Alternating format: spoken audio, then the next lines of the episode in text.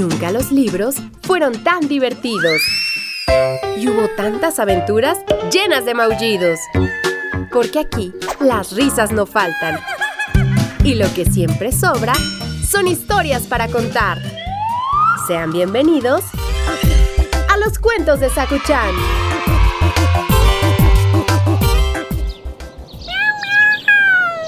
¿Ya traes un libro hoy? ¡Ay! ¡Qué listo! Ya viste qué horas son, ¿verdad? Además, el libro que traes es de relatos mexicanos. Son relatos que con el pasar del tiempo la gente ha ido repitiendo y se han vuelto una tradición. A ver, voy a elegir uno. Ya, aquí está. Siéntate. El cuento de hoy se llama El tío conejo y la gallina.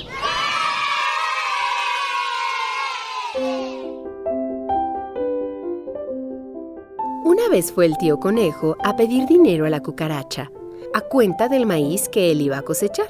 La cucaracha le dio el dinero y quedaron en que la entrega del maíz iba a ser cierto día. Así quedaron, pero el dinero no le duró ni un día al tío conejo. Entonces fue a ver a la gallina y le pidió dinero a cuenta del maíz. La gallina se lo dio y Conejo le dijo que fuera a recogerlo cierto día, el mismo día que le había dicho a la cucaracha. Otra vez se le acabó el dinero al tío Conejo y entonces fue a ver al coyote y pasó lo mismo. Se le acabó de vuelta el dinero y fue a ver al cazador. El cazador le dio el dinero y quedó de ir por el maíz el mismo día que irían los animales. Llegó el tiempo de la cosecha y el día fijado se presentó la cucaracha y le dijo al tío conejo, Ya vengo todo el maíz que tratamos. El tío conejo le contestó, Este sí, pero, pero espérame tantito porque acabo de hacerle unos conejos a mi mujer. Escóndete por ahí, no te vaya a comer.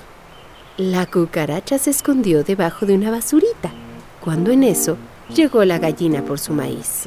Pues sí, Le contestó el conejo. pero espérame tantito.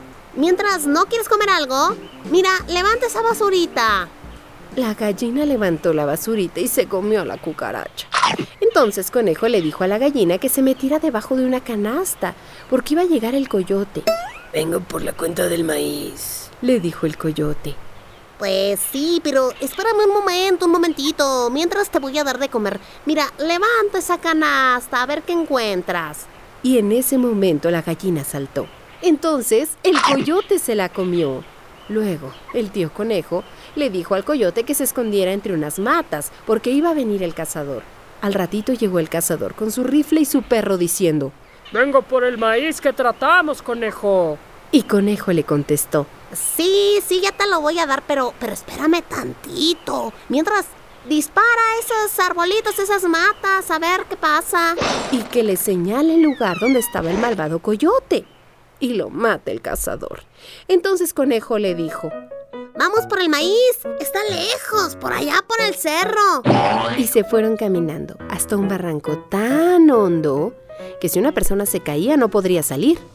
Y ahí estaban atravesando un palito podrido y Conejo se paró sobre el palito y no le pasó nada al puente. Entonces el cazador puso un pie sobre el palito y solo se oía tronar porque estaba bien podrido, No, yo no paso por aquí porque está podrido. Dijo el cazador.